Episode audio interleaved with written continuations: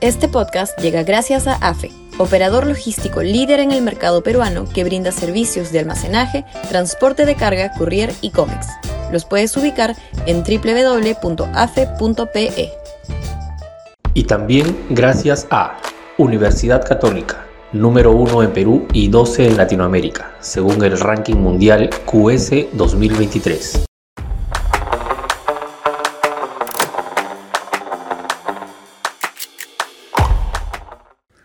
La degradación castillista. Sudaca, Perú. Buen periodismo.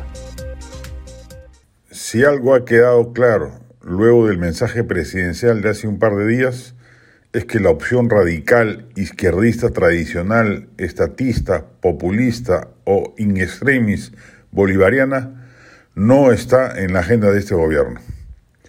Si algún parteaguas podía haber para que Castillo optase por esa vía, eran estas fiestas patrias, en las que se encuentra asediado por el cúmulo de errores cometidos, el estancamiento de la economía, la desaprobación popular masiva y el pantano fiscal en el que se halla buena parte de su entorno político y familiar de este su primer año de gestión.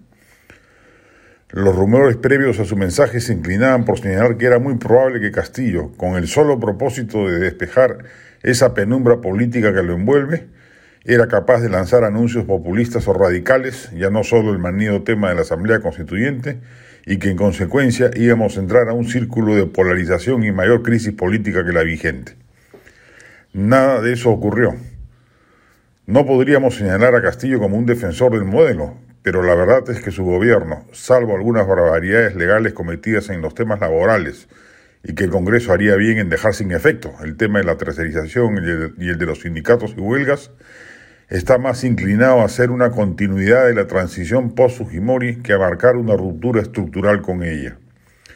Y eso precisamente es lo cuestionable, porque fue esa transición mediocre que abandonó la reforma del Estado y la construcción de una salud y educación pública dignas la que parió a un presunto radical como Castillo. El país está harto del statu quo y Castillo se ha convertido en su sostenedor. Lo único que lo diferencia de Toledo, García, Humala, Kuczynski, Vizcarro, Sagasti es que el suyo es un régimen adornado por la más pasmosa mediocridad tecnocrática de las últimas décadas y porque en su seno se han enseñoreado niveles de corrupción precoz inimaginables en quien prometía trastocar el viejo orden y beneficiar por fin al pueblo postergado por la República. Castillo no supone una ruptura con el establishment, pero sí marca la mayor hondura en la degradación política y económica al que ese modelo podía llegar.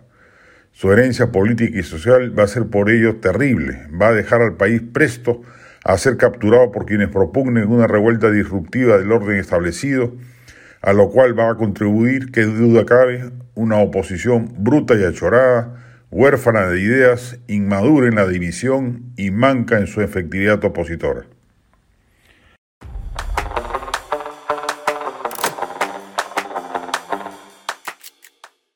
Este podcast llegó gracias a AFE, operador logístico líder en el mercado peruano que brinda servicios de almacenaje, transporte de carga, courier y cómics. Los puedes ubicar en www.afe.pe.